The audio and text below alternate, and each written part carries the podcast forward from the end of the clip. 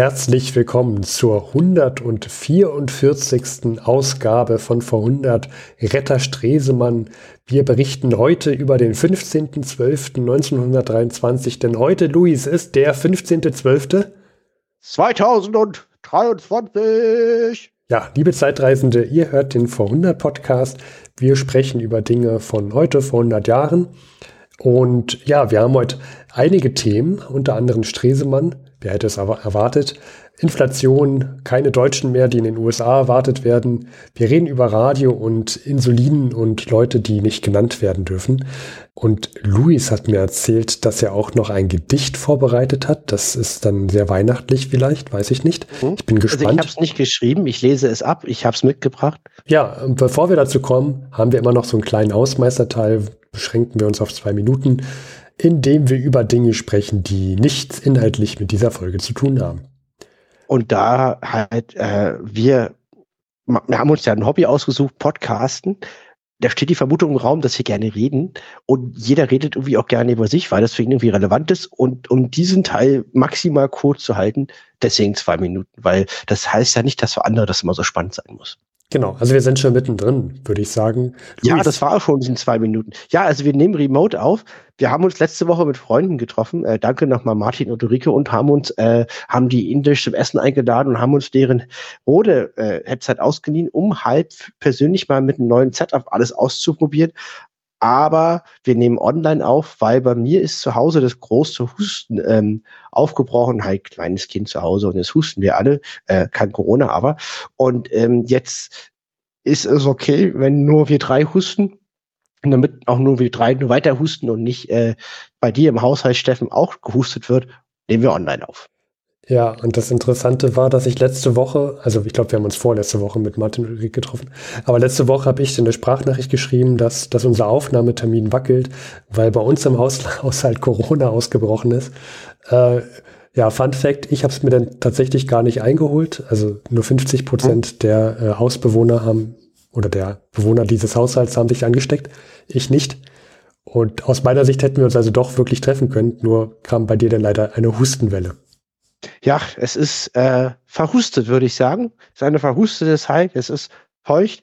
Es ist dunkel. Ich war jetzt übrigens auch im größten Chaos in München, ja, im Schneechaos, musste ich nach München und zurück. Oh, war auch sehr schön. Also ist gerade so meine Zeit des Jahres, wo ich sage, toll, alles ist goldig und das Leben glänzt. Sagen wir es mal so. Ja, gut. Luis, bevor du jetzt in diese Negativspirale reinkommst, lass uns mal Nein. wieder in die Aufwärtsbewegung reingehen und den Hausmeisterteil ja. zumachen. Wir sind halt einfach Richtig. remote heute da. Ähm, und genau, und äh, ich kann, ich kann ja gleich mit dem Thema von vor 100 Jahren anfangen, auch äußerst äh, positiv, nämlich der Hitlerputsch. Oh. Ja, und äh, da möchte ich einfach nur ein Gedicht zitieren, was Stresemann in einer Reichstagsrede von vor 100 Jahren gesagt hat. Ihr habt bei Nacht und Nebel gekriegt und euer Feind erlag besiegt. Doch als ihr die Leiche bei Licht erkannt, war es das eigene Vaterland.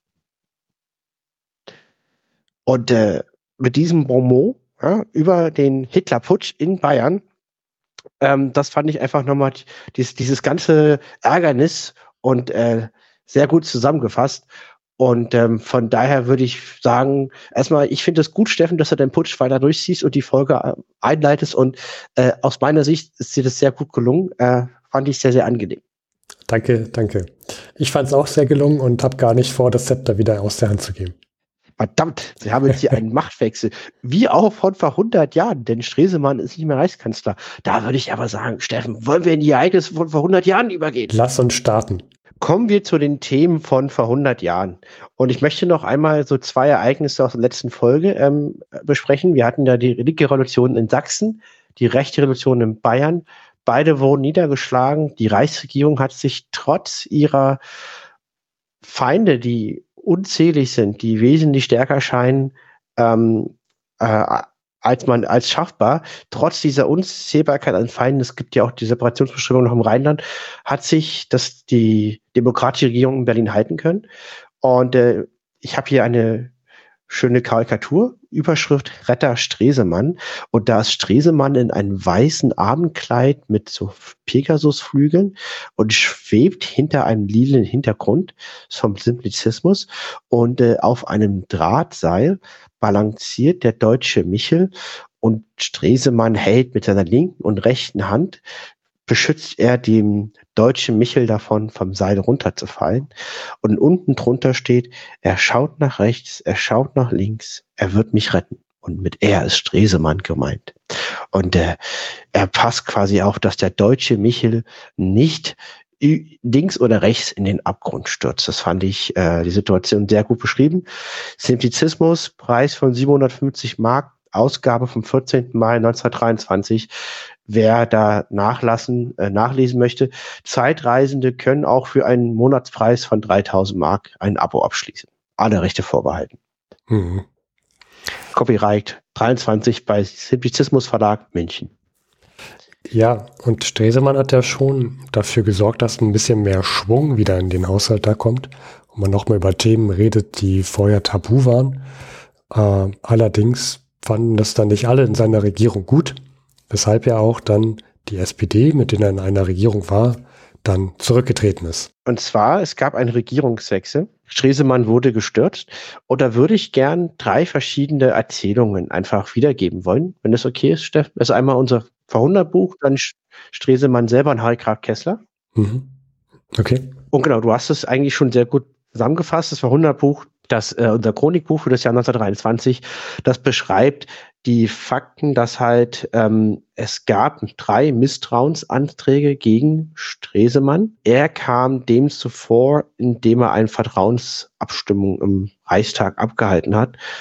Und dieser Vertrauensantrag wurde äh, sozusagen abgelehnt. Und damit ist Stresemann nicht mehr Reichskanzler und ist gestürzt. Das ist so typisch Politik für mich. Ja? Also er hat eine Minder Minderheitsregierung und es brodelt und es könnte eventuell von außerhalb ein Misstrauensvotum und so kommen. Und dann sagt er sich, haha, bevor die das stellen, stelle ich es. Ja. Ich finde, der Stresemann beschreibt halt auch selber, was er sich dabei gedacht hat. Ne? Jetzt ist natürlich hier wieder die Sache die, das ist auch sein eigenes Buch über sich selber. Ne? Also bitte alles mit Vorsicht genießen. Hm. Was schreibt denn der Stresemann? Genau, und zwar, als er dann gestürzt ist, führt er seine Sicht der Lage vor ausländischen Pressevertretern aus. Zitat. Ich drängte selbst zur Entscheidung, stellte die Vertrauensfrage und verlangte ein Vertrauensvotum, obwohl ich wusste, dass es abgelehnt worden würde. Ich tat dies aus zwei Gründen. Vor allem, ich hatte die Empfindung, dass meine Parlamentsmehrheit für die wichtigen außenpolitischen Verhandlungen und Entscheidungen der nächsten Zeit nicht mehr ausgereicht hätte. Es bestand für mich die Gefahr, dass ich in der Zukunft nicht genügend Rückendeckung haben könnte. Die Gefahr, dass Verhandlungen scheitern könnte, schon aus diesem Grund musste ich Klarheit haben. Auf der anderen Seite ist das parlamentarische System in Deutschland noch sehr jung und hat fast gar keine Tradition. Es ist das erstmal in der Geschichte der Deutschen Republik, dass eine Regierung in offener Feldschlacht fiel. Alle anderen Regierungen traten nach langwidrigen Fraktionsverhandlungen zurück. Ihr Schicksal wurde in Verhandlungen mit den Fraktionen und mit den Parteiführern entschieden. Dieses Parlament hat noch niemals die Verantwortung für eine Kabinettskrise getragen. Es glaubte stets, dass die Verantwortung lediglich beim Reichspräsidenten liege, weil die Aufgabe, einen neuen Reichskanzler zu finden und ihn zu ernennen, den Reichspräsidenten obliegt. Das Parlament musste endlich sehen, dass es selbst die Verantwortung tragen würde, eine Regierung in schwierigster Situation aus nichtigen innerpolitischen Gründen gestürzt zu haben. Von rechts nach links sind illegale Kräfte am Werk, die Regierung auf illegale Wege zu drängen. Sie wissen das genauso wie ich. Und das Werk dieser illegalen Kräfte wäre sicherlich leichter gewesen, wenn sie eine Regierung gegenübergestanden hätten, die über keine genügende parlamentarische Rückendeckung verfügt. Die bevorstehende Debatte über, die, über das Arbeitszeitgesetz hätte eine neue Krise für meine Regierung bedeutet. Das ist seine Sichtweise und er beschreibt halt nochmal, dass aus seiner Sicht das eine sehr demokratische Handlung ist, wenn er halt schon, er hat drei verschiedene Anträge, er glaubt, dass er alle drei überstehen kann. Nur wenn drei verschiedene Parteien gegen gegen, gegen ihn über sein Misstrauen anspricht, dann will er so nicht weiter regieren. Er stellt lieber die Vertrauensfrage allgemein. Und wenn er sich verliert, dann ist das Parlament selber verantwortlich, eine richtige Regierung zu bilden. Und das ist für ihn gelebte Demokratie im Parlamentarismus. Hm. Ja, interessante Darstellung. Ebert ist ja gerade der Reichspräsident mhm. und auch von der SPD. Ich fand es interessant, was er noch dazu sagt, weil ja die SPD auch dafür mitverantwortlich ist, dass jetzt Stresemann dann nicht mehr weiter regiert als Reichskanzler. Und Ebert sagt zu seiner, zu seiner, also sagt über, verärgert über die SPD. Was euch veranlasst, den Kanzler zu stürzen, ist in sechs Wochen vergessen. Aber die Folgen eurer Dummheit werdet ihr noch zehn Jahre spüren. Also Ebert sichtlich, sichtlich verärgert über seine Parteigenossen. Mhm. Und der beschreibt es auch sehr, sehr gut. Also ich finde, der Streselmann, der macht das halt auch ziemlich, ziemlich gut, die, die ganzen Situationen. Der hat ja echt Erfolge vorzuweisen. Zum Beispiel die, die Reform der Rentenmarkt, die Beendigung des Ruhrkampfes. Ähm, da auch kommen wir auch gleich noch zu sprechen.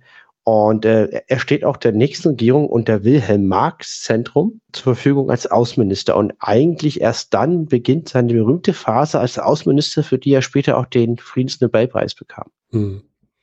Ja, das fand ich auch witzig, als ich das dann gelesen hatte, dass es der neue Reichskanzler Marx sei. Mhm. Das heißt, Marx ist der, hat es an die Regierung geschafft. Also, und äh, ich finde die Vorgehensweise, also meine persönliche Meinung ist, das liest sich natürlich sehr gut für ihn. Es hat auch sein eigenes Buch. Kein Wunder, dass er da ziemlich gut bei wegkommt, muss man noch dazu sagen, weil er sich der, der Verantwortung stellt und das alles öffentlich macht. Und, und gerade für eine neue Demokratie, aber auch für uns heutzutage, ist es ja das Pro Problem, finde ich, die Politik, die könnte viel mehr kommunizieren. Ja, da wird viel zu viel irgendwie rumgeklüngelt und nicht, und nicht entschieden, warum es jetzt wichtig ist, dass alle geimpft werden müssen oder warum es wichtig ist, dass die Ukraine unterstützt wird. Jetzt heute, da könnte, finde ich, viel mehr Öffentlichkeitsarbeit erfolgen oder warum die Energiewende wichtig ist. Und das macht die Regierung aus, ähm, für mich nicht in dem Maße, wie sie es tun soll. Und sich so halt der Öffentlichkeit in der Presse zu stellen und dann auch der nächsten Regierung zur Verfügung zu stellen als Außenminister, finde ich ziemlich gut. Ja, zum Beispiel, wann haben wir das mal, dass ein ehemaliger Reichskanzler sagt, er ist trotzdem noch Außenminister? Und das, und die, das finde ich irgendwie spricht für ihn, für mich, spricht von einem jemand, der sich nicht zu sehr von seinem eigenen Ego lenken lässt. Hm, ja, das stimmt. Ja, und wir sind gerade, also wir nehmen auf ähm, Dezember 2023 und haben ja auch ein, gerade einen Bundeskanzler namens Scholz, der nicht dafür bekannt ist, sehr viel zu kommunizieren. Nein, das finde ich, das vermisse ich halt das. Da muss man ins Risiko gehen und sich dem Wind mal aussetzen. Das ist für mich die Aufgabe einer Regierung. Dafür werden die gewählt, die repräsentieren das Volk und die müssen sich dem Volk stellen und Transparenz erzeugen. Ja. Ich weiß, das ist undankbar. Ich finde, das ist nur deren Job. Ja. Gut, dann Aber, vielleicht noch. Ja, du, Steffen, zuerst. ja, das ist immer das, das der Nachteil von Remote aufnehmen, wenn man, wenn man sich nicht sieht und nicht weiß, wann der andere gerade ja. ausholt. Ich wollte, ich wollte jetzt nur darauf zurückgehen. Stresemann hat jetzt einiges hervorgebracht. Unter anderem hat er auch die Währungsreform mit eingeleitet. Wollen wir da zu dem Thema gehen oder hast du noch was zu dem Regierungswechsel? Ich wollte noch einmal Harry Graf Kessler dazu zu Wort kommen lassen. Ach so, der, die Eule wollen wir natürlich nicht vergessen. Genau. Und er sagt, Zitat, der Reichstag hat gestern im Vertrauensvotum für Stresemann abgelehnt und dieser ist infolgedessen zurückgetreten. Was jetzt kommen wird, ist ganz unklar. In Wirklichkeit wahrscheinlich zunächst eine Diktatur von Segt, der immer mehr als der einzige wirkliche Machtfaktor in Norddeutschland hervortritt und gestern die kommunistische, nationalsozialistische und deutsche völkische Partei aufgelöst und verboten hat. Die Wahl scheint in der Tat ein wenig nur noch zwischen Chaos und Diktatur zu sein. Interessante Ansicht. Aus meiner Sicht lag er ja damit falsch. Richtig, ist halt völlig falsch, ne? weil es gibt dann eine demokratische Minderheitsregierung, die dann auch wieder ähm, mit, mit Notstandsgesetzen regiert und unter Tolerierung der SPD. Aber es, äh, es ist keine Diktatur. Ja. Ähm, von dem Segt hast du da in den nächsten Wochen irgendwas noch gelesen? Weil mir ist er jetzt, als ich so das Chronikbuch weiter fortblätterte, nicht nochmal aufgefallen. Nee, und der, der verschwindet auch in der Versenkung. Ja, also, weil umso besser, dass deswegen so richtige, äh, Faschisten profitieren ja nur wie kleine Parasiten, wenn es dem Land dreckig geht. Ne? Und dadurch, dass durch die Einführung der Rentenmark es wirtschaftlich bergauf geht, spielen all diese schlimmen Menschen keine Rolle mehr. Hm. Es gab ja mal auch von der AfD äh, ein Leak, dass ein, dass ein wichtiger Mann in der Partei äh, gesagt hat, dass es der AfD am besten gehen würde, wenn es dem Land schlecht geht. Das, äh, und äh, das ist heute auch nicht anders, ja. Ja, wobei ich glaube, das ist generell für Oppo also das trifft auch generell auf Opposition zu. Ne? Also wenn mhm. es dem Land schlecht geht, dann ist nun mal jemand, der nicht in der Regierung ist, äh, gestärkt, weil er Argumente auf seiner Seite hat, warum er jetzt oder sie jetzt äh, das Zepter in die Hand nehmen sollten. Das stimmt auch wieder. Es ist auch ein Naturlauch der Dinge, ja. Gleichzeitig, wenn man kaltschneuzig und rein machtbürdig denkt, hat man auch einen Fehlanreiz, vielleicht Sachen eben nicht zum Funktionieren zu bringen. Das, äh, das ist wohl wahr. Warum soll man Probleme lösen, wenn man weiß, wenn es nicht funktioniert, man an mehr hat? Ja. ja, und ein bisschen für Stunk sorgen, naja. Ja, das ist der Machtwechsel. Auch die neue Regierung Marx, darauf würden wir im neuen Jahr nochmal eingehen. Es ist, hat sich aber dann eigentlich nicht viel geändert. Wir haben halt einen anderen Reichskanzler, der heißt Wilhelm Marx. Die Regierung hat keine parlamentarische Mehrheit und regiert per Notstandverordnung. Spannend ist, der Außenminister heißt jetzt Stresemann und äh, da werde ich auch viel zu erzählen haben. So, so viel würde ich sagen zur deutschen Innenpolitik für diese Sendung. Na, lass uns noch auf die Inflation äh, ja. gehen. Ne? Also das ist, ja ein, das ist ja auch noch ein wichtiger Faktor. Ja, stimmt. Es gab, es gab halt noch, ne, vor 100 Jahren war es ja nicht langweilig, nebenbei noch eine Währungsreform. Ja. Es ist ja so, dass, dass wir seitdem der Ruhrkampf ausgebrochen ist, dann die Inflation am Steigen hatten. Mhm. Es liegt auch daran, dass die deutsche Reichsregierung damals sagte, wir übernehmen die ganzen Löhne von den mhm. Streikenden im Westen der Republik, also in den besetzten Teilen. Und das haben sie darüber gelöst, indem sie einfach mehr Geld gedruckt haben und somit dann auch letztendlich das alles zahlen wollten was ja. zu einer riesigen Inflation führt auch. Also wir haben Massenelend der Bevölkerung, keinen Wirtschaftskreislauf mehr, weil jeder, keiner will verkaufen gegen Geld, weil, weil, sie, weil er ja morgen mehr bekommen kann. Und alle, die Geld haben, wollen es sofort ausgeben, weil es morgen weniger wert ist. Und das Land liegt da nieder. Wie kommt man da jetzt raus? Ich fand den Schachzug hier gar nicht so schlecht, der gemacht wurde. Man etabliert ein, eine Zwischenwährung, sage ich mal, ne, das, und zwar die, die Rentenmark. Ich sage Zwischenwährung, weil dann ähm, später nochmal eine andere äh, Währung kommt. Das ist dann die. Die Reichsmark auf, Gold, auf Goldbasis im nächsten Jahr, genau. Genau. Und der Schachzug ist hier, dass erkannt wurde, dass man die Inflation stoppen könnte, indem man das ausspielt, was eine Währung ausmacht. Nämlich, eine Währung ist nur eine Währung, wenn jemand auch glaubt, dass sie eine Währung ist. Und Richtig. Wenn, wenn, wenn du mir sagst, wir bezahlen ab morgen alles mit Kühen und ich das annehme, dann ist das eine Währung.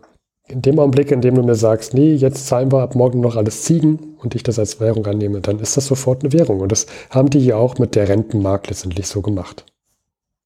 Richtig.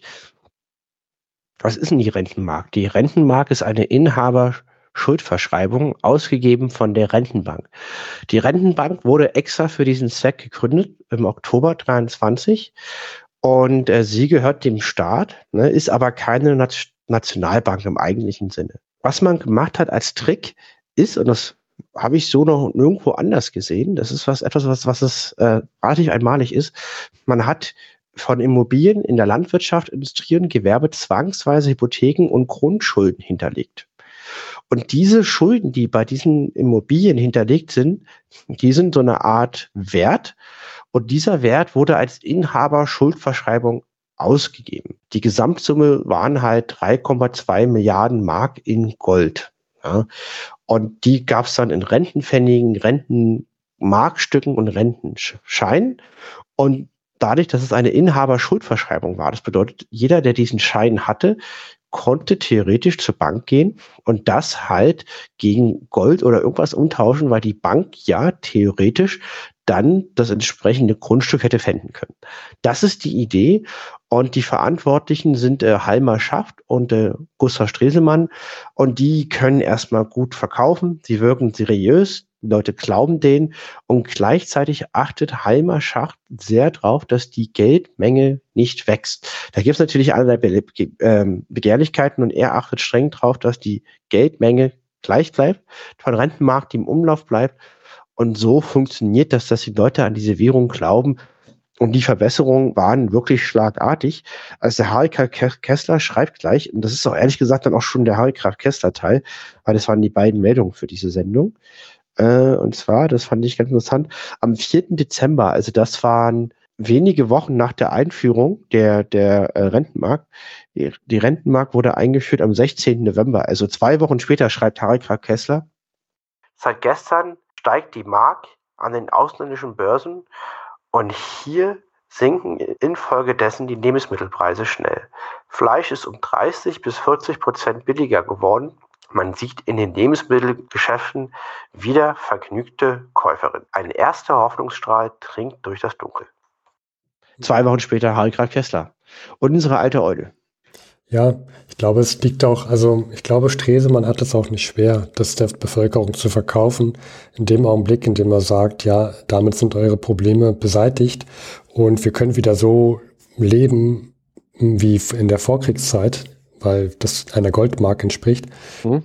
Dann sagen, sagen sich die Leute, uh, also entweder ich akzeptiere das nicht, dann muss ich weiterhin meinen Lohn in Schubkarten abholen und wer weiß, vielleicht brauche ich den nächsten Laster oder ich akzeptiere das und kann quasi wie in Vor Vorkriegszeiten leben. Ja, na dann ja. lebe ich doch natürlich ähm, mit, dem, mit der Rentenmark weiter. Und es ist auch ein schönes Märchen, weil ja angeblich äh, das Geld in diesem Schein mit echten Werten hinterlegt sind. Ein schönes Märchen, was den Leuten erzählt wird. Mich erinnert das an den Moment, wo Angela Merkel sich hingestellt hat, als es kurz vom Bankrun war, im Zuge der Finanzkrise, und gesagt hat, der Staat haftet für alles. Ja. ja. Und es hat ja auch funktioniert. Ist ein ähnliches Märchen, weil äh, diese Rentenmark, ähm, da gibt es eine spannende Folge von Frind, von Holger Klein, die, die würde ich ver verlinken unter dieser Folge dazu. Das ist, das, ist, das ist auch nur Voodoo, weil, weil du hast zwar diese Schuld, diese Schuldeinträge auf Gebäude, nur wenn das dann wirklich zum Crash kommt und alle äh, jetzt ausgezahlt werden wollen, das kannst du ja gar nicht eintreiben. Das ist, du kannst ja nicht die ganze deutsche Wirtschaft enteignen und in Gold umwandeln und das in Leute auszahlen. Das funktioniert nicht. Das ist einfach nicht machbar. Ja, deswegen, aber es ist ja auch nur so eine Zwischendurchwährung, dann kommt ja dann die nächste Reichsmark und die ist ja dann wieder, die hat ja dann auch einen Bezug zum, zum Gold, ne? Mhm. So. Ja, also das fand ich auch noch interessant und dann sind wir auch endlich mal aus dieser Inflationszeit raus. Mhm. Ich habe hier zum Beispiel, Luis, wenn du mir gestattest, zum nächsten Thema zu kommen. Ja, gerne ähm, auch mal so Zeitungen durchwühlt und, und dann habe ich hier zum Beispiel die Vossische Zeitung, die am 27.11. 150 Milliarden Mark gekostet hat. Also nicht Rentenmark, sondern, sondern noch das alte da, davor. Die hat doch mal dann im Dezember 200 Milliarden Mark gekostet. Um, ja, also das, das äh, fand ich schon sehr sehr interessant, dass diese Inflation, was das so für, für Preise rauslockt. Ich habe ja auch noch einen Gutschein für die Deutsche Reichsbahn mit 10 Billionen Mark vor mir abgebildet. Und das nächste Thema, was ich gerne ansprechen möchte, ist, ich habe die Zeitung nicht ohne Grund durchblättert, denn ähm, ich möchte gerne mit dir, Luis, über Radio reden. Ja. In so, unserem Vorgespräch zur Sendung, da meinte ich schon, naja, eigentlich hätten wir Radio in der letzten Folge mitnehmen müssen, wenn man mal diesen Vorhundert-Bezug haben möchte. Denn mhm. Radio ist eigentlich etwas, was Ende Oktober den großen Knall gegeben hat. Und am 29. Oktober gab es dann die, deutschen, Deutsch, die Geburtsstunde des Deutschen Rundfunks. Ich habe das aber nicht mit drangenommen aus zwei Gründen. Erstens, die letzte Folge hatte den Bezug zum, zum sogenannten Hitlerputsch. Hm. Und das war unser Hauptthema und das sollte sich nur darauf konzentrieren. Und das zweite Thema ist, es wurde im Anfang Oktober quasi in jedem Medium darüber berichtet, Geburtsstunde des deutschen Rundfunks. Hier im Podcast, da im Podcast, überall im Podcast, Podcast. Und äh, Leute, die noch nie zu Wort kamen, mussten einen Podcast gründen, um über die Geburtsstunde des deutschen Rundfunks zu reden. Und mir ging das selber irgendwann auf den Sack. So. Ähm, und dann habe ich gedacht, ja, aber ich möchte. Das heißt, du, du möchtest jetzt über die Geburtsstunde des Deutschen Rundfunks reden, ohne über die Geburtsstunde des Deutschen Rundfunks zu reden. Genau, genau. Also, ich möchte es trotzdem erwähnen. Was ist eigentlich der Mehrwert am Vor100-Podcast? Der Mehrwert ist eigentlich, dass wir auch mal so Quellen reinbringen, die man sonst nicht hat. Also die Zeitung von vor 100 Jahren oder deine Tagebücher. Ne? Und deswegen, wir sprechen über das Radio. Und dann gehen wir aber ein bisschen mal auf Richtung Zeitung da rein. Mhm. So, um jetzt nochmal alle abzuholen, weil es vielleicht auch Leute gibt, die uns zuhören und keine anderen Podcasts hören, so wie sie es gehört, die hören nur vor 100 Podcasts und die sind vor 100 Ultras. Grüße an euch, vielen Dank. Möchte ich trotzdem noch erzählen, was, was hat das jetzt eigentlich auf sich? Es gibt am 29. Oktober eine Sendung, die ausgestrahlt wird in Berlin im mhm. sogenannten Voxhaus. Das ist, also Voxhaus ist oben im Dachgeschoss und äh, das ist auch so ein Hersteller von, von Schallplatten und Co. Und da geht eine Sendung ähm, on air, die beginnt auch mit so berühmten Worten wie Achtung, Achtung, hier ist das Voxhaus Berlin auf Welle 400. Und seitdem beginnt so ein Radioprogramm. Oh. Das kann man, okay. kann man sich aber nicht so vorstellen, wie das heute ist, denn du musstest damals ähm, dir eine Lizenz holen, um Radio hören zu dürfen. Naja, wo kommen wir denn da hin? Das kann ja nicht einfach jeder Radio hören, ja? Genau. Das ist ja grober Unfug. Und da ist die Frage, warum ist das eigentlich so? Warum äh, war das damals nicht erlaubt, dass jeder sich einfach ein Empfangsgerät kauft und das einfach hört?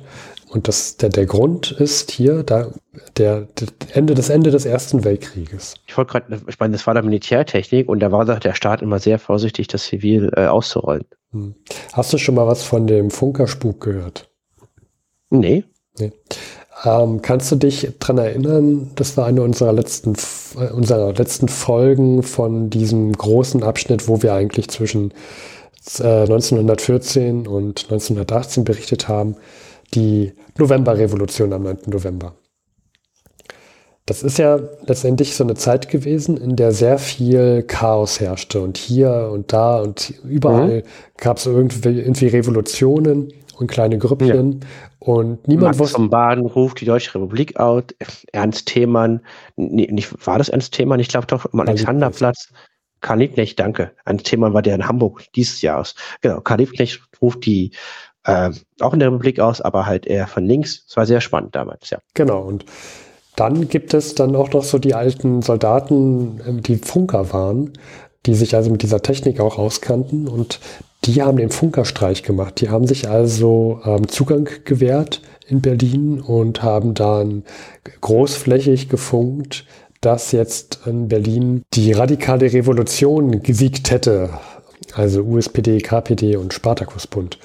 Und dass ja, das, das natürlich fies. vom Soldatenrat genau. besetzt wird hier gerade. Das, das ist ja die absolute Wahrheit. Das ist ja wie, wenn man äh, heute überall, überall im Internet lesen würde, dass auf einmal ähm, die Bananenpartei in Berlin die Macht übernommen hätte mhm. und jeder morgen eine Kiste Banane nach Hause geliefert bekommt. Und du erreichst damals schon sehr viele Leute und ähm, gerade Funk ist da sehr, sehr schnell im Vergleich zu, zu heute. Die Leute können es auch gar nicht anders verifizieren. Du erreichst sehr, sehr viel in sehr kurzer Zeit äh, Leute und ähm, ja, die, können, die müssen ja selber nachfragen, aber was haben die für Mittel? Die müssen ja selber irgendwie nach Berlin erstmal kommunizieren. Sag mal, stimmt das eigentlich, was da gesagt wird? Und so stiftest du schon mal Verwirrung und das, das ist dann so Teil des Funkerspuks. Das hat den Leuten damals schon gezeigt, uh, uh, hier, hier haben wir ein Medium, da müssen wir vorsichtig mit sein, wer da, wer da was hören darf. Wenn, wenn, weil wenn da hier eine falsche Nachricht gesendet wird, dann, und das zu viele unkontrolliert hören, dann kann das hier eine Revolution auslösen. Das heißt, die Regierung hatte damals schon, na, den. Sie wollte diese Macht, die Macht nicht abgeben, halt Informationen zu empfangen und zu senden. Genau, sie fanden es nicht schön, dass das einfach so jeder empfangen darf. Und deswegen gibt es damals vor 100 Jahren auch diese, diese Lizenzen, die man kaufen muss, um überhaupt empfangen zu dürfen. Wir haben 1923 insgesamt nur 500 registrierte Radioempfänger. Wenn wir dann mal so in das Jahr 1925 gucken, dann sind es 500.000 ähm, Geräte, die dann auch im Umlauf sind. Also es, das steigert sich jetzt schon so lang, lang, nach und nach. Mhm. Und ich habe mir geguckt, wenn jetzt also am 29. Oktober die erste deutsche Rundfunksendung on air geht, was ist dann eigentlich mit der Werbung vor 100 Jahren in Zeitung? Und habe mir mal so die Vossische Zeitung genommen. Ich habe jetzt nicht jede Zeitung durch, durchgeblättert, sondern nur die Vossische Zeitung. Und mir da mal die Werbezeitungen angesehen, äh, die, die Werbe, hab nach die, die Werbungen angesehen, die Annoncen. Und das erste Mal, als ich dann irgendwas mit einer großflächigen Radioannonce gefunden habe, die war tatsächlich dann erst äh, so circa einen Monat später, am 27.11. in der Morgenausgabe, mhm. äh, die noch 150 Milliarden Mark gekostet hat. Und da wird berichtet, dass das Radiohaus Nollendorfplatz in Berlin jetzt eröffnet sei. Und es jetzt auch zu Vorführungen kommt von dem Gerät, vom Empfangsgerät Radiofix. Und, äh, Jetzt bin ich immer gespannt. Steffen, was Adresse. ist ein Radiofix? Ja, genau. Jetzt musst du aber ähm, das auch erklären, was du da genannt hast. Mhm. Also das Radiofix ist ein Empfangsgerät, was tatsächlich behördlich zum Rundfunk zugelassen wurde. Steht ja auch schon in der Annonce. Und das wurde, ähm, das wurde dann verkauft von der Aktiengesellschaft für Radiotelefonie, die hier in Berlin am Neulendorfplatz saßen. Und wenn man, wenn man mal so später schaut, wir, wir sind jetzt genau vor 100 Jahren am 15.12., da gibt es auch noch eine Annonce wieder von diesem Radiofix. Und da heißt es hier, in Radiofix, dem Präzisionsfabrikat der Aktiengesellschaft für Radiotelefonie, besitzen sie den lautstärksten und tonreinsten vier Lampen Radio Empfangsapparat. Vorführungen täglich. Und dann, wurde noch aufgelistet, wo man sich in Berlin Vorführungen anschauen kann. Und das fand ich auch witzig, dass, da habe ich gar nicht dran gedacht, dass du den Leuten ja erstmal Radio hören beibringen musst, weil der normale Mensch auf der Straße, der, der hat davon vielleicht gehört, aber der weiß gar nicht, wie so ein Ding bedient wird und was man damit empfangen kann. Das heißt, du hast damals vor 100 Jahren in der Zeitung nicht nur damit geworben, dass du die Dinger verkaufst, sondern auch noch, wo du quasi Schulungen machen kannst, damit du das empfangen kannst. Fand ich, fand ich gut. Und dann habe ich noch eine dritte Meldung gefunden. Äh, die Vossische Zeitung hat auch noch so eine Auslandsausgabe. Das fand ich ganz witzig, weil ich dann öfter mal beim Durchblättern auf einmal Span also Annoncen die offensichtlich deutsch sind, aber auf Spanisch sind. Fand ich, fand ich immer ganz witzig. Und diesmal habe ich was auf Italienisch gefunden. Ich kann leider kein richtiges Italienisch. Ähm, ich werde jetzt nichts vorlesen. Aber ähm, da haben wir auch eine Annonce, das fand ich noch gut zu erzählen, von der deutsch-amerikanischen Radioaktiengesellschaft, der German American Radio äh, Limited. Und das heißt, man hat sich hier ähm, auch noch die Kenntnisse aus Übersee geholt, aus den USA. Denn dort war Radio lange kein exklusiver Kreis mehr, sondern Radio war da wirklich großflächig schon verbreitet. Und das schwappte ja von den USA langsam nach, nach, nach ins Deutsche Reich. Ja, die waren da viel, viel weiter, ne? was Radio und Massenverkehr und ja. Technik anging. Ja, und schön fand ich sie auch noch, wie diese Annonce ähm, geworben hat auf Englisch mit der Radio Wireless Organization. Ja, also hat da, da lässt sich auch dieser englische, US-amerikanische Einfluss sehr schön, sehr schön sehen. Und für alle Zeitreisenden, die uns hier zuhören und die auch damals dann gerne ähm, sich drüber informieren möchten, ihr könnt anrufen. Die ist eine Telefonnummer in der Annonce und zwar Lützow 7938. Ihr könnt auch ein Telegramm senden an die Adresse ACREB, ACREB. So. Ja, und dann mehr erfahren und äh, vielleicht genau. haben wir dann auch ein Rundfunkgerät. Also, äh, wäre ich vor 100 Jahren, hätte ich damals gelebt, ich glaube, Radio, das ist ja meins. Ne? Das ist ja dann mit Kommunikationstechnik. Hm. Ich glaube, ich, da wäre ich richtig würde ich alles versuchen, da irgendwie dabei zu sein. Ja, also es gibt auch immer mehr Bilder dann von Leuten, die Radio hören und das ist, ähm, das Gerät schafft es tatsächlich in die Wohnstuben und man hört sich dann tatsächlich auch mal ja, Musikstücke an. Ähm, man nutzt auch den Funk. Das ist jetzt nicht unbedingt, unbedingt was mit der Radiosendung, aber das fand ich noch interessant. Man hat tatsächlich auch damals schon den Funk benutzt, um auf einsamen Straßen Pannenhilfe anzufordern. Da hat man dann so eine riesige äh, Antenne auf den Boden gepackt und dann den nächsten, den nächsten Mechaniker angefunkt. Aber so viel dazu. Das fand ich mal, ist vielleicht noch eine schöne Anekdote zum Thema Radio, falls man jetzt schon so viel äh, im Podcast gehört hat. Wir können auch noch ein bisschen was verlinken, auch ein paar Artikel. Genau. Was ich auch immer so toll finde, ist, wie die damals gelitten haben. All diese Krisen. Und trotzdem führen die das Radio ein und es gibt, das, das gibt diese positive Weiterentwicklung, die die Menschen auch glücklich macht. Und das ist für mich so ein sehr positives Thema in, in den dunklen Tunnel, der Licht bringt, das Licht bringt. Ja. Dann haben wir noch eine weitere Meldung, die ich noch erwähnenswert fand für mhm. alle, die regelmäßig vor 100 hören. Die haben vielleicht auch die Folge 120 gehört, den Papst um Hilfe bitten. Und da haben wir gesprochen über die Entdeckung von Insulin, beziehungsweise wie man das künstlich herstellen kann. Und die Erfinder dieses Verfahrens, die haben jetzt vor 100 Jahren den Nobelpreis dafür bekommen. Ich möchte noch mal erwähnen, Frederick Grant Banting, der hat den Nobelpreis bekommen und noch eine weitere Person. Ähm, leider hat sein Kollege Best keinen Nobelpreis bekommen, sondern diese ominöse andere Person stattdessen. Äh, daran hat sich auch der Benting, der hat sich auch wirklich gestört und aufgeregt, dass sein das Best das nicht bekommen hat, sondern diese andere Person, die es aus seiner Sicht gar nicht verdient hätte. Ähm, und aus dem Grund werde ich sie jetzt auch nicht nennen. Genau, aber das nochmal so, um, um so Brücken und Kreise zu schließen zu Folge 120. Und selbst 100 Jahre später äh, achtest du die Wünsche und äh, nennst den Namen nicht, finde ich gut. Und Insulin, ich denke mal, deren Karma-Konto ist auf jeden Fall sehr positiv. Ja, ja. Okay, ich habe nur noch eine Meldung hier, Luis. Mhm. Äh, wollen wir noch mal über deutsche Einwanderer reden? Ja, unbedingt. Also Einwanderungspolitik äh, ist ja gerade in Deutschland ähm, so ein ganz einfaches Thema gerade. Nicht. Genau. Ja. Und vor 100 Jahren waren ja die USA auch schon nicht gerade sehr erpicht darauf, dass Leute in ihr Land einwandern, ja. konnten es aber auch nicht verhindern und haben sich vor ein paar Jahren aus 100-jähriger Sicht ein Einwanderungsgesetz ausgedacht. Das Einwanderungsgesetz von 1920. Und da kann man auf die Idee zu gucken, dass man die Einwanderzahlen beschränkt pro Jahr und da muss man natürlich, wenn man sowas beschränkt, irgendeine Größe finden.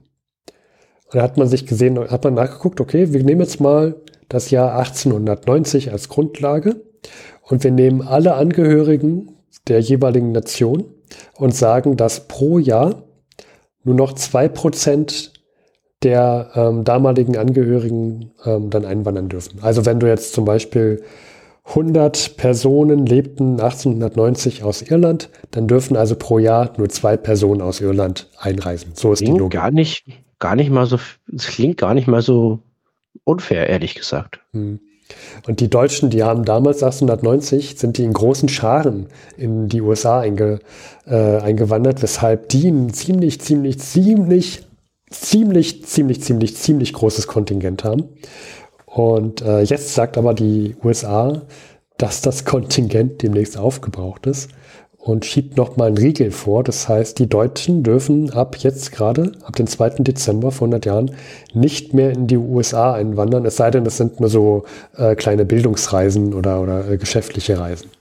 Das fand ich, fand ich auch nochmal erwähnenswert zu sagen, dass die dass anscheinend ja auch die Situation vor 100 Jahren in diesem ganzen Problemjahr 1923 so schlecht war, dass die Einwander Einwanderung aus dem Deutschen Reich in die USA nochmal extrem zunahm. Ja, und ne, der deutsche Einwanderer, da muss man schon Angst vor haben und da muss man auch mal Quoten einführen. Da ist die amerikanische Gesellschaft nicht ewig integrationsfähig vor diesen deutschen Einwanderer. Ja, wobei die Quoten waren ja schon da, nur haben es die Deutschen tatsächlich geschafft, das äh, tatsächlich auszuschöpfen. Ja, das 2% ist ja gar nicht mal so viel. Ne? Also das ist ja 2% Wachstum. Ähm, das finde ich eigentlich nicht so super wenig. Ja. Hm. Ja. Vielleicht auch in dem äh, gleichen Ton. Es gibt viele internationale Hilfsaktionen für Deutsche. Also zum Beispiel niederländische Arbeiter helfen deutschen Arbeitern, weil halt die Deutschen hungern. Ja, also das war sehr, sehr fies und sehr, sehr, sehr, sehr schwierig. Ja. Da kommen wir auch noch mal in der nächsten Folge drauf zurück, Luis, würde ich sagen. Mhm. Und zwar nächste Folge wird ja dieser Übergang vom Jahreswechsel sein und dann gucken wir auch, was bringt das Jahr 1924 und so weiter. Und wir mhm. werden dann auch nochmal sprechen, ähm, zumindest habe ich es vor, über die Ansprache vom aktuellen Reichskanzler, denn der hat auch dazu nochmal was gesagt, zu diesen, zu mhm. diesen Hilfen. Und tatsächlich ist das, um doch mal den Kreis zum Radio zu schließen, die erste Endjahres-Winter-Weihnachtsansprache vom Reichskanzler, die übers Radio ausgestrahlt wird. Oh, da bin ich ja schon sehr gespannt. Ich muss mir tatsächlich noch das neue Chronikbuch kaufen, das werde ich gleich machen. Habe ich schon gemacht, erwarte ich in den nächsten Tagen. Ah, Steffen ist wieder mal, Steffen ist immer, wie soll ich es gut formulieren? Sagen wir so, einer von uns beiden agiert planvoller. Das kann ich zugeben. Hm. Ja. ja. Mit meinen beschränkten Mitteln operiere ich äußerst geschickt. Ähm, oder man könnte, pass auf, die positive Formulierung, was so Organisation und sowas angeht, äh, ergänzen wir uns vielleicht. Gleichen wir uns aus. Nee, genau, wir gleichen wir uns aus. Ja, das ist es, genau. Was ähm, ja, mhm. Spontanität und planvolles Vorgehen geht, gleichen wir uns aus. Okay. Ja, ähm, da würde ich auch sagen, das waren die Themen von vor 100 Jahren. Ich habe keinen Harry Krach Teil, der war vor 100 Jahren in London. Ähm, das wollte ich jetzt hier ähm, auslassen. Das fand ich einfach jetzt ähm, da hat, das hat nicht so ganz zu den Themen gepasst für die Sendung und für die letzte Sendung. Ähm, ich habe halt die beiden Meldungen gebracht, wo er halt den Stresemann-Wechsel eingeschätzt hat und das mit der Währung. Hm. Und ansonsten würde ich sagen, von meiner Seite aus immer schön Mütze aufsetzen auf den Weihnachtsmärkten, ist frisch draußen. Äh, frohe Weihnachten, einen sehr, sehr, sehr guten Rutsch. Und ich freue mich schon sehr auf die Folge im neuen Jahr. Ähm, dann halt äh, mit den Jahreswechsel und all diesen ganzen Themen nochmal.